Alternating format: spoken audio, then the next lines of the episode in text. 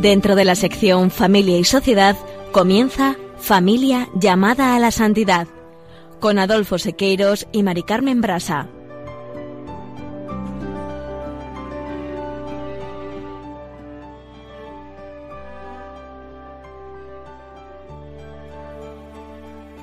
Muy buenos días, queridos oyentes de Radio María y Familia Radio María.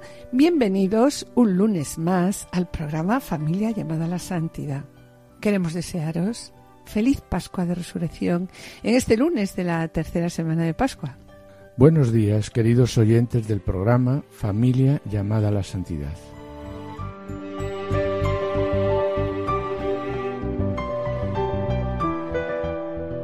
En programas anteriores y siguiendo el himno a la caridad que se encuentra en la primera carta de San Pablo a los Corintios, tal como figura en el, el cuarto capítulo de la exhortación Amor y Leticia, hemos reflexionado sobre el amor es paciente, el amor es servicial, el amor no tiene envidia, no hace alarde, el amor no es arrogante, el amor no obra con dureza, y en el programa del día de hoy haremos unas reflexiones sobre el amor no busca su propio interés. Y con motivo del Día Internacional de la Vida, que se ha celebrado ayer día 15, en la sección Esposos en Cristo queremos destacar la figura de Balduino y Fabiola, reyes de Bélgica, que más allá de la popularidad, sus vidas, sus personas y experiencia matrimonial componen un bello ejemplo de esposos para los que Cristo fue su luz en todo momento. Bien, su historia de amor constituye un ejemplo de lo que el amor de Dios puede obrar en las personas. Amor reflejado en estas palabras de Fabiola cuando dice Os diré simplemente que fueron años de felicidad a un constante olvido de sí mismo que no faltó jamás. Este olvido de sí a favor del otro es de verdad la clave, nos decía ella, de un matrimonio feliz. Y esto, mis queridos oyentes, es lo que nos presenta también hoy el himno a la caridad del apóstol Pablo. El amor no busca su propio interés. El compartir las mismas pruebas y dificultades sirvieron, la verdad, para unirlos más, como sucedió que un gesto de plena coherencia cristiana, Balduino renunció a sus funciones como jefe de Estado durante 44 horas, entre el día 3 y el 5 de abril de 1990, al oponerse a la ley de despenalización del aborto, evitando así tener que firmarla. Con esta renuncia, Balduino corrió el riesgo de que el Parlamento no aprobase su regreso al poder. Y en el colofón haremos una pequeña alusión a la Semana de la Vida que se acaba de celebrar. Y finalizaremos, como siempre, con una oración. Permanezcan en sintonía, permanezcan en Radio María.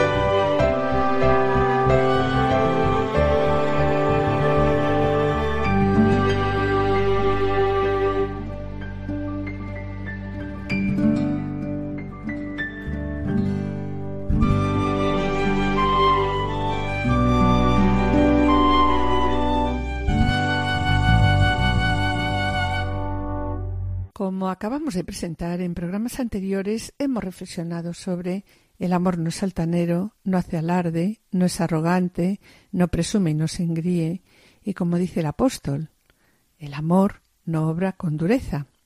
Y hoy, siguiendo con el apartado 90 del Amoris Leticia, vamos a dedicarlo a reflexionar sobre el amor no busca su propio interés. Esto es algo precioso, ¿no? Cuando se consigue se practica, pero qué difícil de conseguir si no contamos con la ayuda de la gracia, puesto que la caridad conyugal pues, es la virtud más importante. Bien.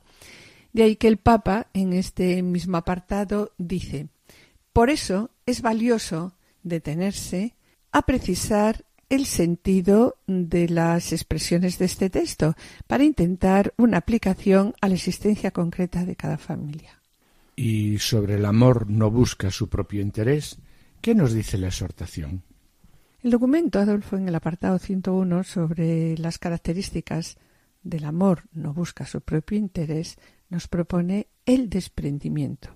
Por ello el Papa insiste una vez más. Hemos dicho muchas veces que para amar a los demás, pues primero hay que amarse a sí mismo. Sin embargo, este himno, el himno a la caridad del apóstol Pablo, afirma que el amor no busca su propio interés o no busca lo que es de él. Y es verdad que esta expresión sobre que el amor no busca su propio interés la encontramos en Filipenses, cuando refiriéndose a Cristo como modelo de vida dice No os encerréis en vuestros intereses, sino buscad todos el interés de los demás. Sí, Mari Carmen, y este texto comienza diciendo Si queréis darme el consuelo de Cristo y aliviarme con vuestro amor, si nos une el mismo espíritu y tenéis entrañas compasivas, dadme una gran alegría, manteneos unánimes y concordes con un mismo amor y un mismo sentir. No obréis por rivalidad ni por ostentación, considerando por la humildad a los demás superiores a vosotros. No os encerréis en vuestros intereses, sino buscad todos el interés de los demás. Tened entre vosotros los sentimientos propios de Cristo Jesús. Sí, y volviendo a Morir Leticia, en el apartado 101 propone que ante una afirmación tan clara de las escrituras, hay que evitar darle prioridad al amor a sí mismo, como si fuera más noble el amor a sí mismo que el don de sí a los demás. Es verdad que cuando Jesús dice ama a tu prójimo como a ti mismo, parece que esto pues puede estar en contradicción, ¿no? Y por eso la Moris Leticia lo aclara aquí cuando comenta que una cierta prioridad del amor a sí mismo solo puede entenderse como una condición psicológica en cuanto quien es incapaz ¿no? de amarse a sí mismo encuentra dificultades, pues ¿para qué? Para amar a los demás. Y además también, bueno, más adelante nos dice, ¿no? El que es tacaño consigo mismo, ¿con quién será generoso? Nadie peor que el avaro consigo mismo.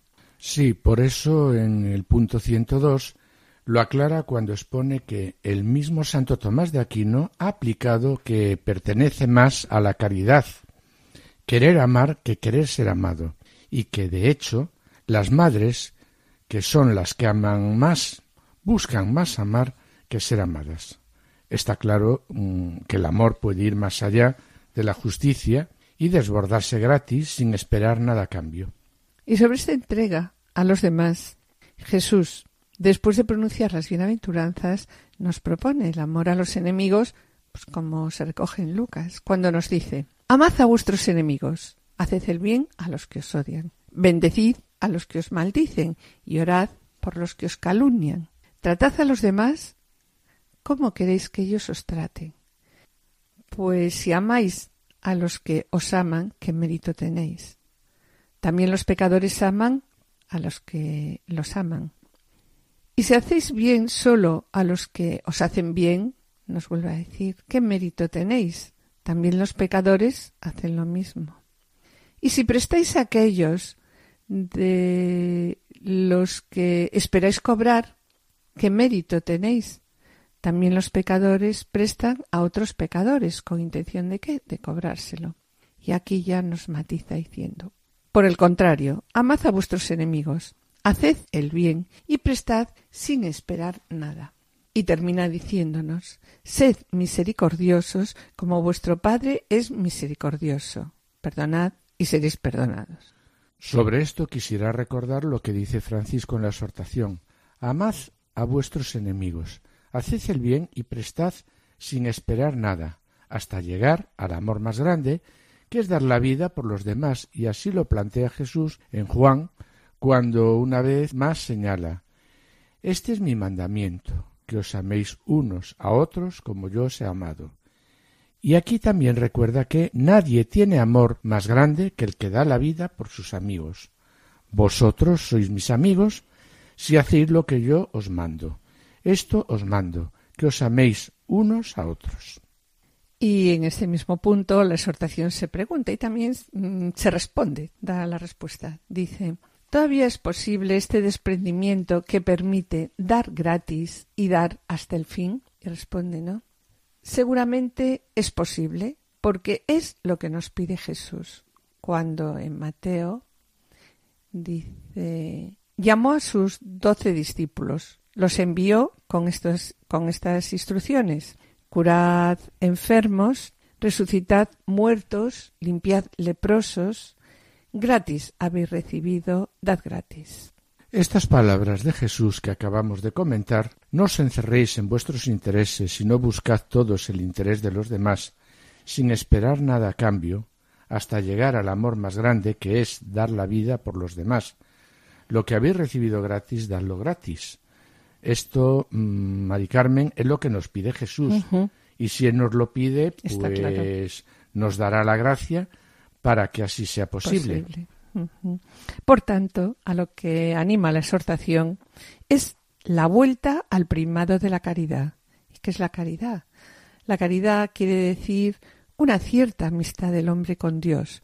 Y esto es, en verdad, la clave para comprender la vida moral cristiana, incluida la familia.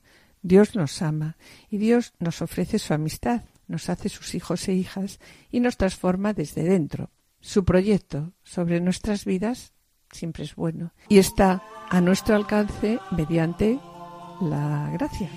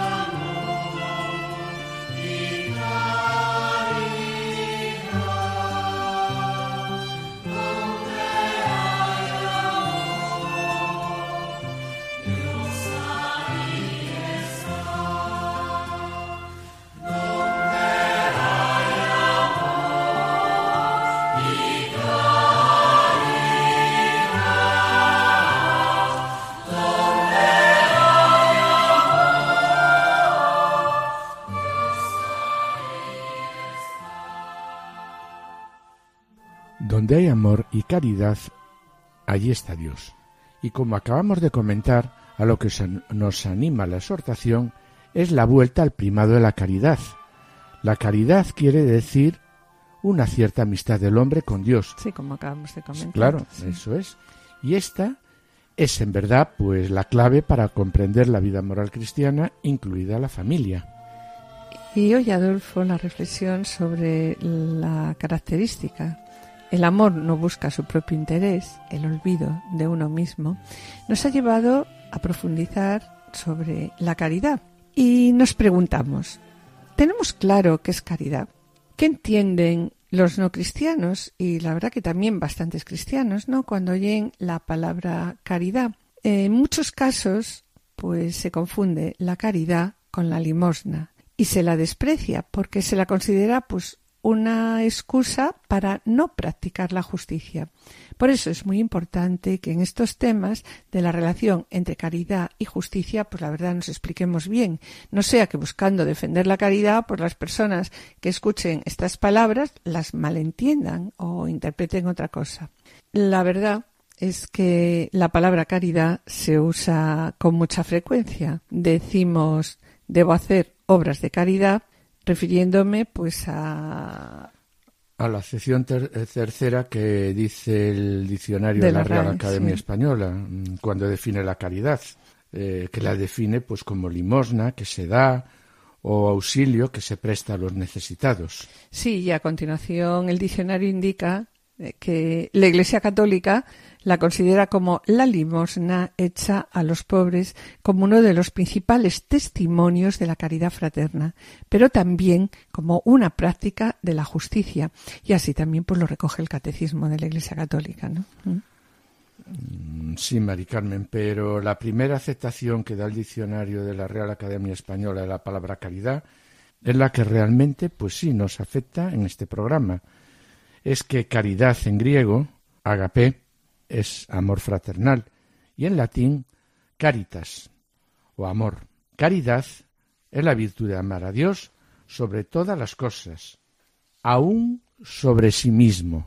Sí, y sobre la caridad, quiero recordar también aquí lo que dice el catecismo, que dice, la caridad es la virtud teologal, por la cual amamos a Dios sobre todas las cosas por él mismo y a nuestro prójimo como a nosotros mismos por amor de Dios. Y continúa el catecismo. Jesús hace de la caridad el mandamiento nuevo. Amando a los suyos hasta el fin, manifiesta el amor del Padre que ha recibido. Amándonos unos a otros, los discípulos imitan el amor de Jesús que reciben también en ellos. Por eso Jesús dice, Como el Padre me amó, yo también os he amado a vosotros, permaneced en mi amor.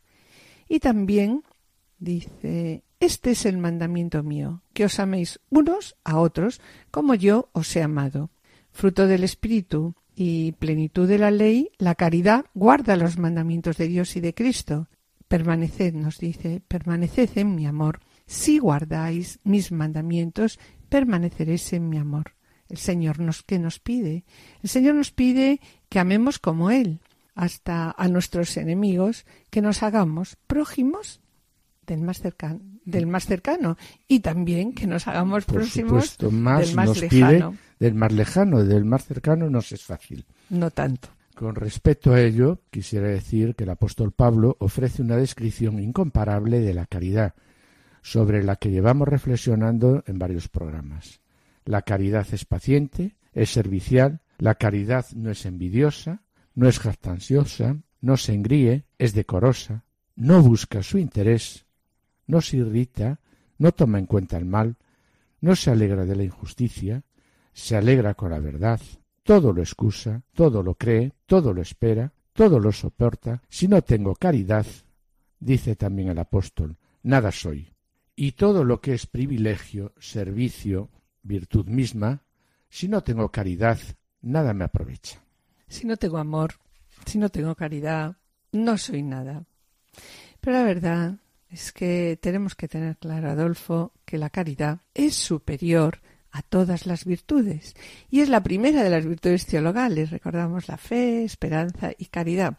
Y el catecismo así nos lo recuerda. Nos recuerda que la mayor de todas las virtudes es la caridad. El ejercicio, por lo tanto, de todas las virtudes está animado e inspirado por la caridad, esta es el vínculo de la perfección, es la forma de las virtudes, las articula, las ordena entre sí y es fuente también la caridad, es fuente y término de su práctica cristiana. La caridad asegura y purifica nuestra facultad humana de amar. La caridad que nos exige. La caridad exige también la práctica del bien y la corrección fraterna, es benevolencia, suscita la reciprocidad, es siempre desinteresada y generosa, es amistad y comunión, y así nos lo expone el catecismo. Y sobre la caridad, quiero recordar los apartados 101 y 102 de la exhortación Amor y Leticia, que citan la Suma Teológica de Santo Tomás, donde se presenta el amor como acto principal de la caridad. Y este documento de Santo Tomás se pregunta, ¿es más propio de la caridad ser amado que amar? Sobre esta pregunta mm, se plantea unas objeciones que brevemente queremos destacar. Sí, el primero, Adolfo, el primero de los razonamientos que nos presenta Santo Tomás dice, la caridad es más perfecta. Está claro en quién es más perfecta la caridad, en los mejores, en las personas mejores, ¿no? Ahora bien, los mejores deben ser amados. Simplemente ¿por qué? Porque son mejores. Entonces, según esta primera objeción, parece que es más propio de la caridad ser amado que amar. En cambio, está lo que afirma a continuación el filósofo, cuando dice que hay más amistad en amar que en ser amado. Esto pues lo confirman dos hechos significativos. El primero, al amigo se le alaba más por amar que por ser amado. Más aún, se le reprocha si son amados y no aman. Y en segundo lugar, las madres, que son las que más aman, estiman más amar que ser amadas. Sí, es verdad, es verdad. Una madre ama a su hijo, aunque no sea amada, aunque este hijo en un determinado momento de su vida diga que no la quiere e incluso la abandone. De ahí que quienes tienen caridad quieren amar por amar. Y termina diciendo Santo Tomás, de ahí que la caridad le corresponda más querer, amar, que querer, ser amado. Exacto, querer amar que querer ser amado. Tú eres santo, tú eres digno de recibir la gloria, el poder y el honor, los cielos, Dios todopoderoso ante tu nombre todo ser se postre, Señor.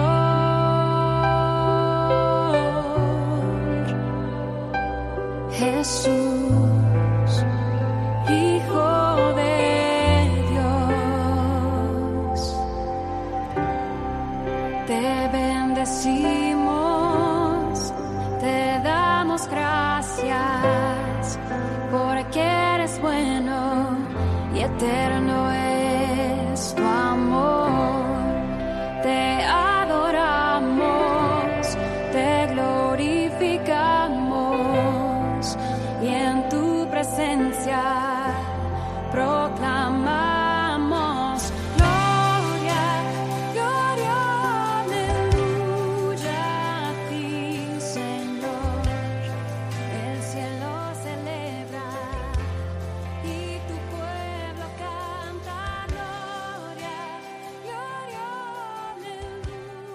Después de lo que acabamos de compartir sobre que a la caridad le corresponde más querer amar que querer ser amado, nos planteamos una pregunta. ¿Es bueno el amor propio? ¿Acaso el amor propio es incompatible con el amor hacia el prójimo? Mira, Mari Carmen, el amor a uno mismo no puede confundirse con el egoísmo o vanidad, porque lo que busca el amor a uno mismo es buscar ser mejor, buscar la perfección, crecer en ello, y esto implica respetar y amar a los demás. Está claro que sería absurdo amar a los demás y no hacerlo con uno mismo. La verdad es que es necesario en la vida, ¿no? Una autoestima, una autoestima sana para crecer, madurar y perfeccionarnos como seres humanos. De ahí la necesidad de reforzar la autoestima que tanto lo decimos, ¿no? Eh, una baja autoestima, pues que nos hace, nos hace, nos hace personas tristes, apáticos frente a la vida.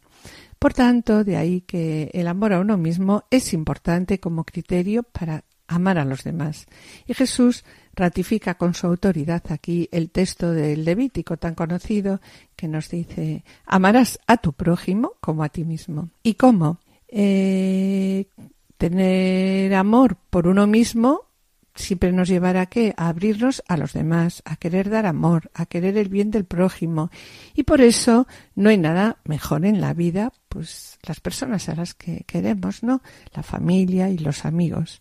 En esta formulación aparecen dos destinatarios, el amor al prójimo y el amor a uno mismo. Más aún parece que el amor a uno mismo es condición del amor al prójimo. Si el prójimo debe ser amado como uno mismo, entonces el amor a uno mismo es la medida de nuestro amor al prójimo. De hecho, es verdad, y eso también lo vemos, ¿no? Quienes tienen dificultades para aceptarse a sí mismo son los que también tienen grandes dificultades para relacionarse con los demás. Y de este amor a uno mismo y a los demás, el Papa, sobre el himno a la caridad de la primera carta a los Corintios, reflexiona como estamos viendo en este programa sobre el amor a uno mismo y ha escrito.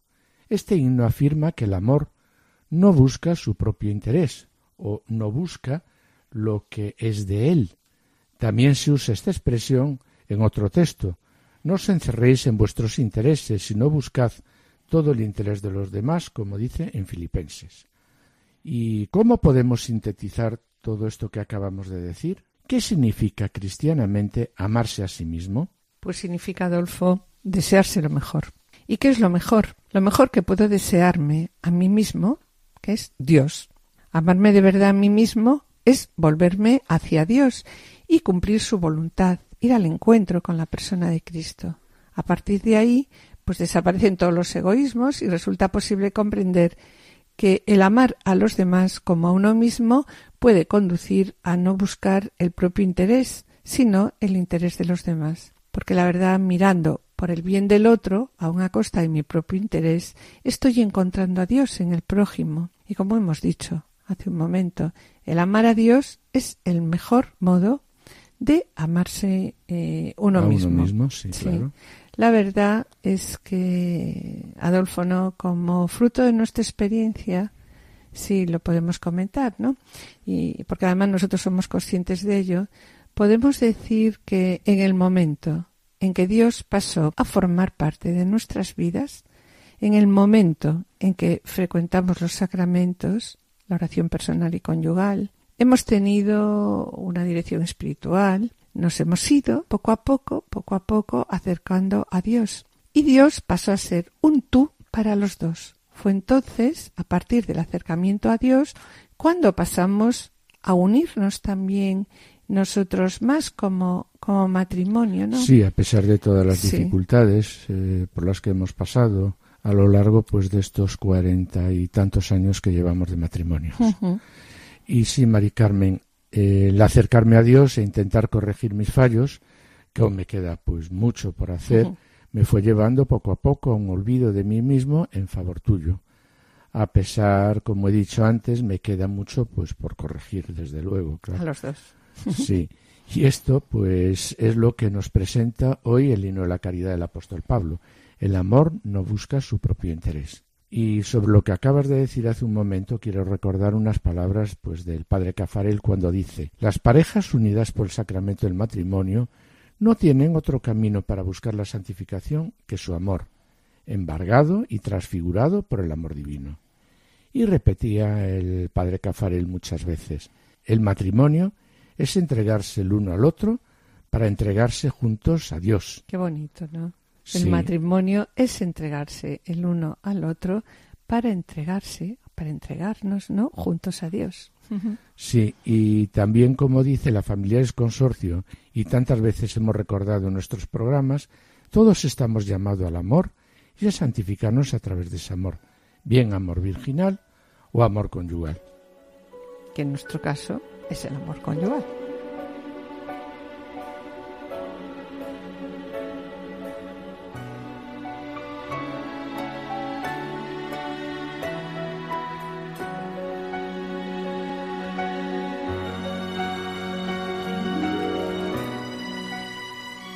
Queridos oyentes y familia de María, estamos en el programa Familia llamada a la Santidad, dirigido por Adolfo Sequeiros y quien les habla, Mari Carmen Brasa.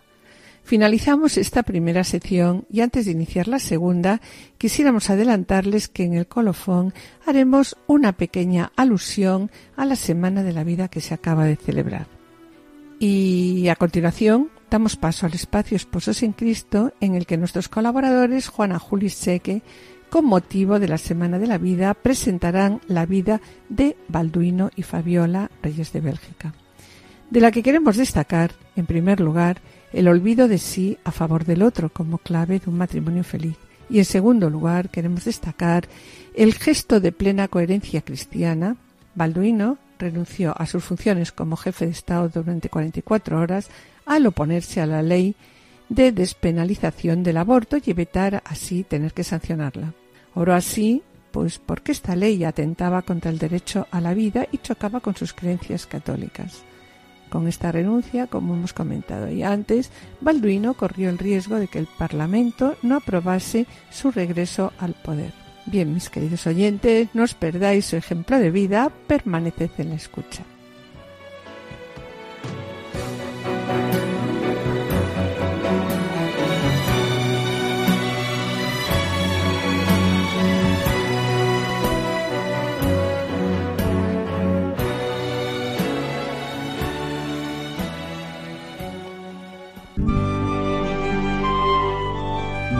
Esposos en Cristo.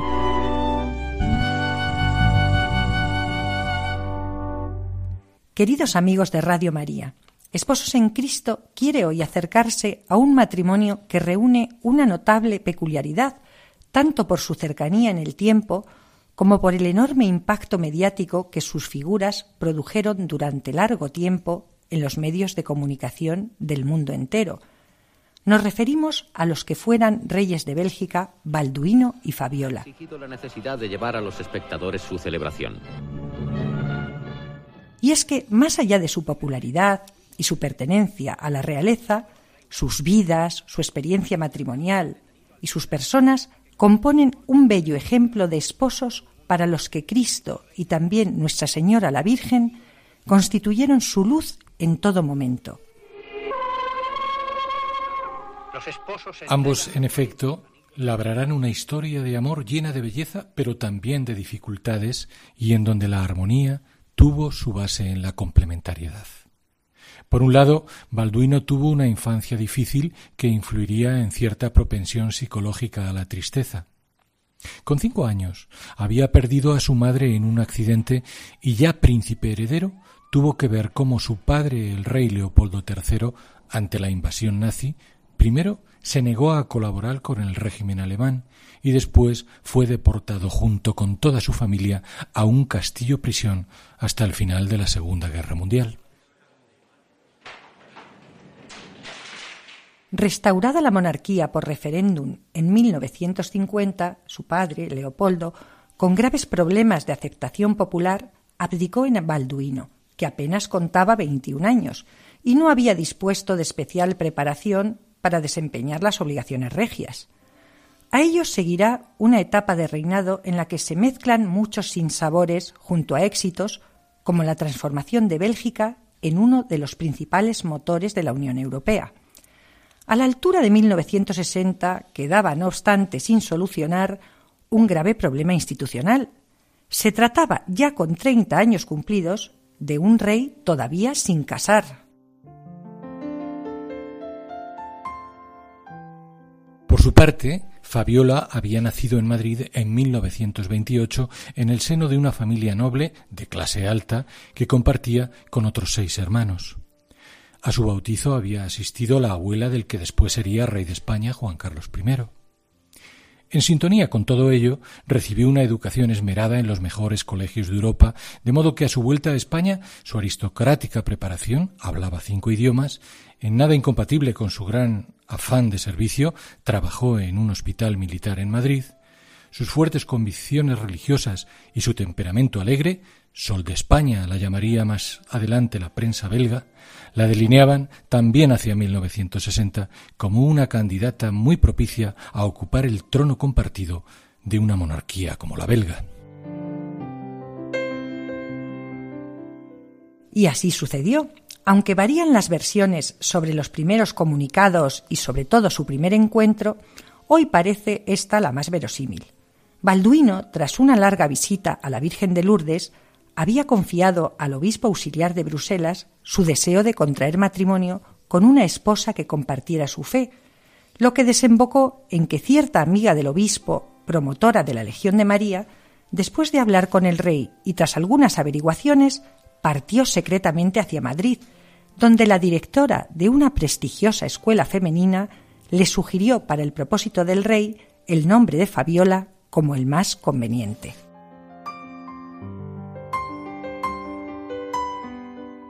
Después se invitó a Fabiola para que pasara una corta estancia en Bruselas.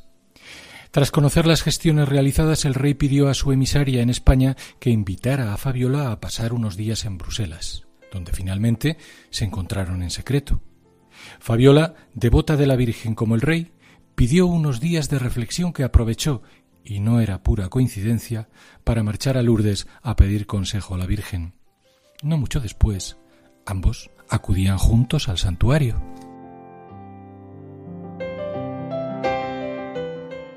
Allí, en palabras del propio Balduino, durante cerca de tres horas intercambiamos nuestras impresiones sobre la situación. En pocos minutos la amistad creció con la ayuda de Nuestra Señora para que antes de separarnos pudiéramos decirnos un sí el uno al otro. Y continúa. Lo que más me atrae de ella es su humildad, su confianza en la Santísima Virgen y su transparencia. Sé que será para mí un gran estímulo para amar a Dios cada día más. Finalmente, y tras cerca de un año de noviazgo, Fabiola, no sin solicitar la intercesión de su antepasada, Santa Isabel de Portugal, da el sí, y ambos contraen matrimonio en la Catedral de Bruselas en diciembre de 1960, una boda que quedó en el recuerdo de muchos, puesto que fue la primera ceremonia retransmitida por televisión y seguida por 150 millones de personas en todo el mundo.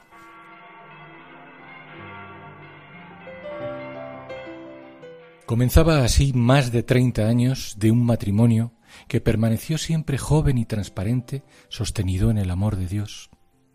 Lo explicaba Balduino años más tarde al ser preguntado en un libro biográfico acerca del secreto de su matrimonio. No hay que buscarlo lejos. Reside en la profundidad de la vida espiritual. Dicho de otro modo, en la unión con Dios, vivida en cristiano día a día y traducida en gestos cotidianos, de servicio a los demás. Y ello a pesar de las adversidades tan de peso como fue la imposibilidad de alcanzar descendencia. En efecto, en los primeros años de su matrimonio, Fabiola sufre hasta cinco abortos, un hecho doloroso al que Balduino, con plena confianza en los designios del Señor, se referiría después con estas palabras. Nos hemos preguntado por el sentido de este sufrimiento. Poco a poco hemos ido comprendiendo que nuestro corazón estaba así, más libre para amar a todos los niños, absolutamente a todos. Lo decía en su residencia ante cerca de setecientos niños, y con ello quería significar que ese hecho facilitó que Fabiola, aparte del cuidado casi maternal hacia sus sobrinos, se convirtiera en una dama comprometida con los desheredados del mundo. Rara era la causa social o cultural, la campaña de ayuda o celebración benéfica para enfermos mentales o de sida y en especial para niños desfavorecidos, creó una secretaría social especial para ellos, en que la reina no estuviera presente.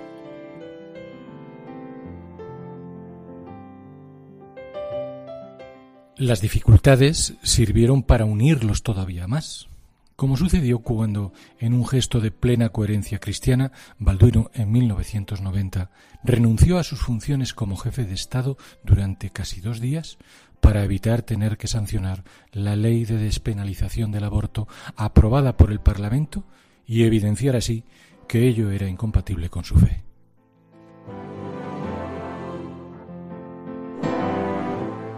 Mucho se habló entonces sobre la influencia de Fabiola en esta decisión. El entonces primer ministro Wilfred Martin lo desmistió, sin embargo, en su momento, subrayando que tan fuertes serán los convencimientos morales y religiosos de uno como de otro.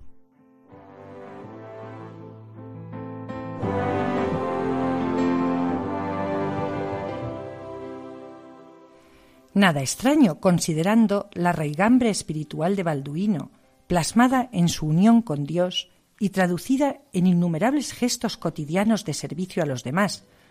Con la misma fuerza buscaba con su propio coche y a altas horas un medicamento que necesitaba un enfermo, que acogía a líderes políticos alejados de la fe con la confesión de haber orado por ellos.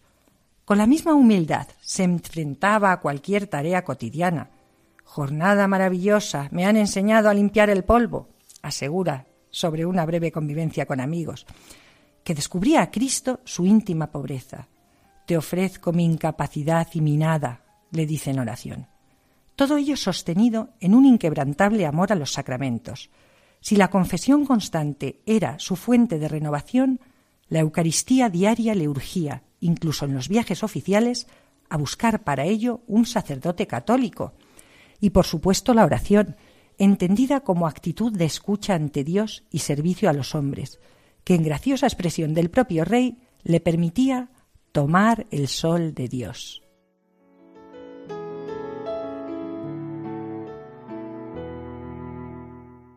Amor a los sacramentos, su confesor recuerda su misa diaria y constancia en la oración a los que también correspondió Fabiola, cuya agenda, además, permaneció durante todo su reinado y aún después repleta de compromisos que procuraban hacer el bien a los demás. Desahuciados, niños desheredados, mujeres marginadas, enfermos de sida, prostitutas, delincuentes, a los que jamás renunció a ayudar. Y sobre todo un amor inmenso por su marido del que siempre recordaba sus atenciones, su constante olvido de sí mismo. Ese olvido de sí a favor del otro, decía, es la clave de un matrimonio feliz, pues amor y alegría es todo uno.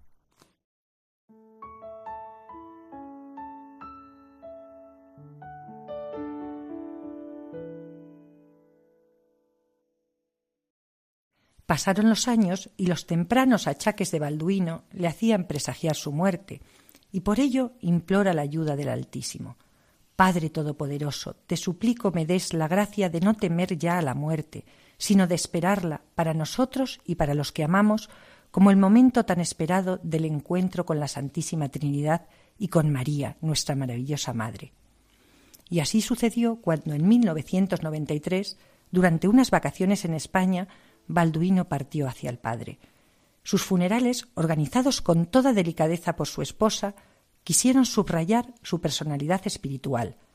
Al funeral asistieron, junto a los máximos mandatarios del mundo entero, enfermos de sida, exprostitutas y exdelincuentes, a los que había ayudado como protagonistas de aquella misa, para que la que Fabiola, su viuda, se vistió de blanco, en un signo de fe que convertía el luto en un día de gloria y resurrección fue una ceremonia que para muchos supuso una especie de preanuncio de una futura santificación del rey, a quien el cardenal primado calificó de justo en el sentido bíblico de hombre santo y de intercesor y protector de los belgas delante de Dios.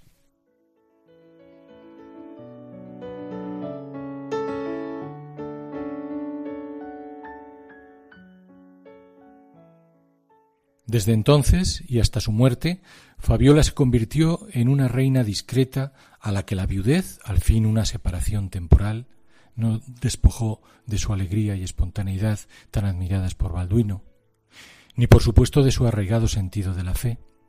Fabiola siguió siempre teniendo presente a su esposo, con el que hablaba a menudo, de modo que perdió todo miedo a la muerte, a la que consideraba como el camino hacia el reencuentro con él lo que terminó por suceder en 2014. En los funerales de Fabiola, sus restos fueron depositados en el suelo como señal de humildad dentro de un féretro blanco cubierto solo con una bandera belga, y el color blanco no dejaba de ser un guiño que recordaba el color de su vestido en los funerales del rey veinte años atrás. Fabiola, ejemplo de fe firme, partía para el reencuentro con aquel cuyos restos la esperaban en la cripta real de Lequen.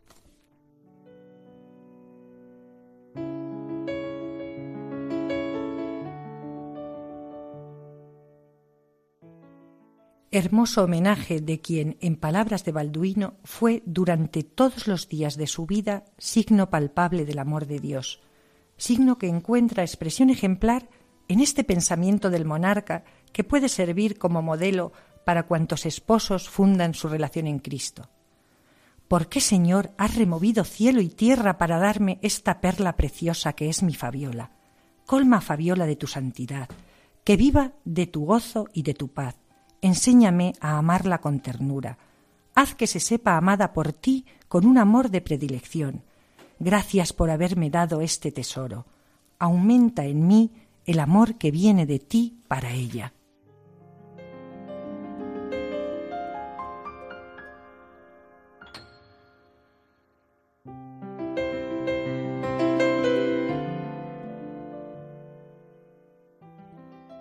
Nada extraño que ya a la muerte del rey Balduino, pero también más recientemente, hayan surgido voces que han querido activar el inicio de la vía canónica para su beatificación.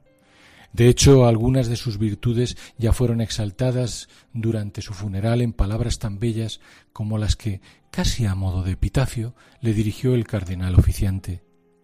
Si fue un rey según el corazón de los hombres, fue también un rey según el corazón de Dios algo que a buen seguro el propio Balduino hubiera hecho extensivo a su hermosa perla Fabiola.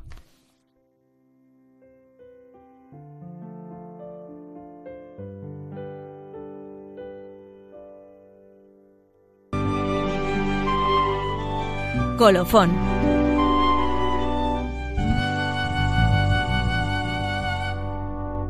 Después de haber escuchado el ejemplo de santidad y coherencia de vida de Balduino y Fabiola, queremos recordar lo que dice. El secreto de nuestro matrimonio no hay que buscarlo lejos. Reside en la profundidad de la vida espiritual. Dicho de otro modo, en la unión con Dios vivida en cristiano día a día y traducida en gestos cotidianos de servicio a los demás. Y después de visto cómo el amor es el acto de la caridad, como lo presenta Santo Tomás, que la caridad es la primera de las virtudes y que la virtud es una disposición habitual y firme para hacer el bien, vamos a reflexionar brevemente sobre la salud de nuestro amor conyugal, que consiste en donarse al otro completamente, sin reservas, sin interrupciones, sin querer recuperar cada día mi parcela. Los esposos como tales debemos de compartir generosamente todo, sin reservas y cálculos egoístas. Quien ama de verdad a su cónyuge no ama sólo por lo que de él recibe, sino por sí mismo gozoso de poderlo enriquecer con el don de sí mismo, como dice Pablo VI en la Humane Vitae. El amor conyugal es un amor de entrega en el que sin dejar de ser erótico, el deseo humano se dirige a la formación de una comunión de personas. Y también, pues recuerdo lo que dice el padre Cafarel sobre el amor conyugal, cuando dice que consiste en querer hacer el bien al cónyuge. Sí, amar Adolfo es aceptar al cónyuge tal como es, no querer cambiarlo, que eso la verdad es que nos pasa muchas veces, ¿no? Supone vencer esa tentación, claro, de querer al otro a nuestra imagen y semejanza, anulándolo, sometiéndolo. La tentación de amarle solo en la medida que es lo que yo quiero que sea. Y eso es algo que nos pasa mucho en la vida matrimonial. Amar es creer en él, esperar de él y acoger su don, hacer crecer el deseo del otro, el deseo de su presencia, el deseo de recibirlo, de guardarlo, de saborearlo. Es la gratitud por todo lo que tú significas para, para mí. Bien, la forma más alta de unidad que puede darse entre los esposos es la comunión que brota de ese darse y acogerse mutuamente. Y este es el gran don del matrimonio a los hijos, a la familia, a la iglesia y a la sociedad. Adolfo, brevemente, vamos a plantearnos una serie de preguntas, si te parece, que podemos hacernos nosotros y nos sirve para reflexionar y, que, y que a nuestros oyentes también le pueden venir bien, ¿no? Un encuentro personal entre ellos, claro. Para ver un poco la salud de su matrimonio, cómo va, ¿no? Y entre estas preguntas... Sí, pues podríamos formularnos. Si el amor es donación de sí mismo, olvido de uno mismo, ¿Cómo me estoy entregando en este momento a ti? Esposa, esposo, ¿cómo te estoy cuidando? ¿Hay algo en mi vida que me reserve para mí y dificulte nuestra relación? ¿De qué manera busco tu bien? ¿Qué estoy haciendo últimamente si veo que las cosas no van muy bien para reforzar nuestra relación? ¿Te acepto realmente tal como eres? ¿Qué es lo que más me cuesta aceptar de ti? Tengo la percepción de que siempre se hace lo que tú quieres. Si es así, ¿qué podría hacer yo? Y una pregunta que es fundamental es, ¿cómo es en estos momentos mi relación con Dios? cómo es tu relación con Dios, cómo es la oración, la escucha de la palabra de Dios, el perdón. Sí, ¿qué significado tiene el perdón para nosotros? ¿Cómo lo vivimos?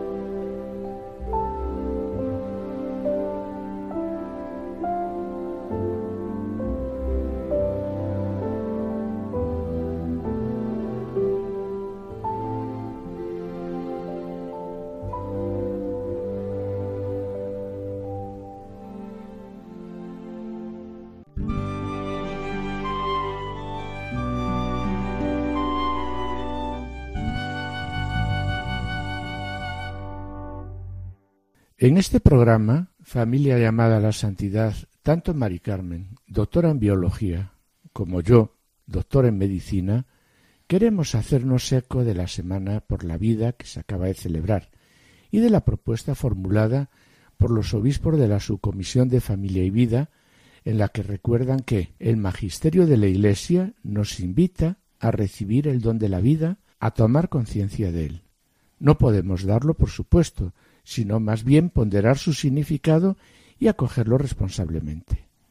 Hemos de reflexionar sobre la vida como un don para entender de qué manera guiamos nuestra propia vida. Es necesario educar para acoger el don de la vida. Es necesario, es necesario educar para acoger el don de la vida. Y sobre la vida, tal como afirma el Papa Francisco, es tan grande el valor de la vida humana y es tan inalienable el derecho a la vida del niño inocente que crece en el seno de su madre, que de ningún modo se puede plantear como un derecho sobre el propio cuerpo la posibilidad de tomar decisiones con respecto a esa vida, que es un fin en sí misma y que nunca puede ser objeto de dominio de otro ser humano.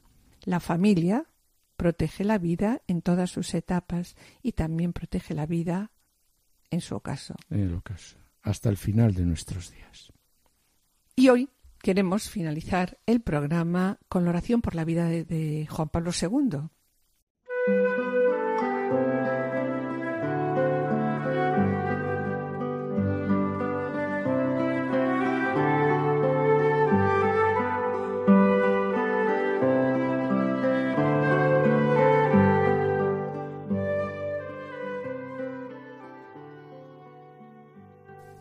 María, aurora del mundo nuevo, Madre de todos los vivientes, a ti confiamos la causa de la vida. Mira, Madre, el número inmenso de niños a quienes se impide nacer, de pobres a quienes se hace difícil vivir, de hombres y mujeres víctimas de la violencia inhumana, de ancianos y enfermos muertos a causa de la indiferencia o de una presunta piedad. Haz que quienes creen en tu Hijo sepan anunciar con firmeza y amor a los hombres de nuestro tiempo el Evangelio de la vida.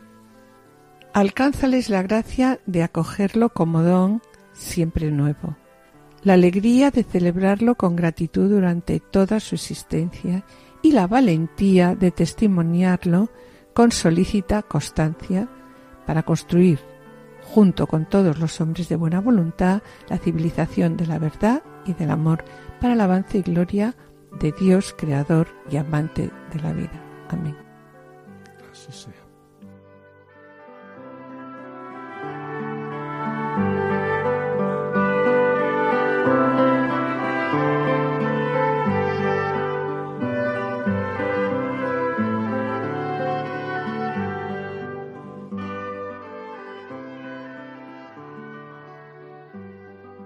Con pena, mis queridos oyentes, tenemos que despedirnos. En el programa de hoy, y siguiendo al himno que se encuentra en la primera carta de San Pablo a los Corintios, tal como figura en el capítulo 4 de la exhortación Amor y Leticia, hemos reflexionado sobre el amor no busca su propio interés. En la sección Esposos en Cristo, Juana Juli Seque nos han presentado la vida de Balduino y Fabiola, reyes de Bélgica, como ejemplo de esposos para los que Cristo constituyó su luz en todo momento.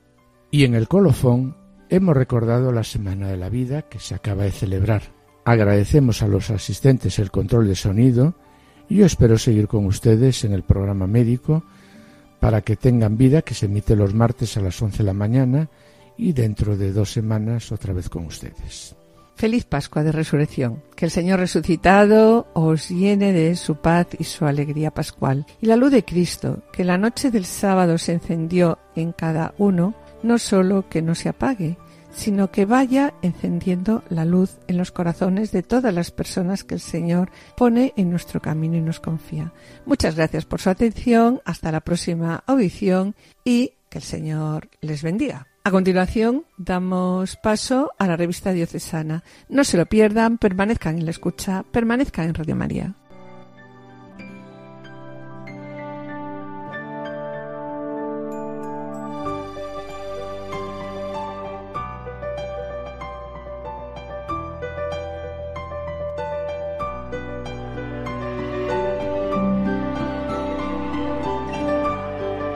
Han escuchado Familia llamada a la santidad con Adolfo Sequeiros y Mari Carmen Brasa.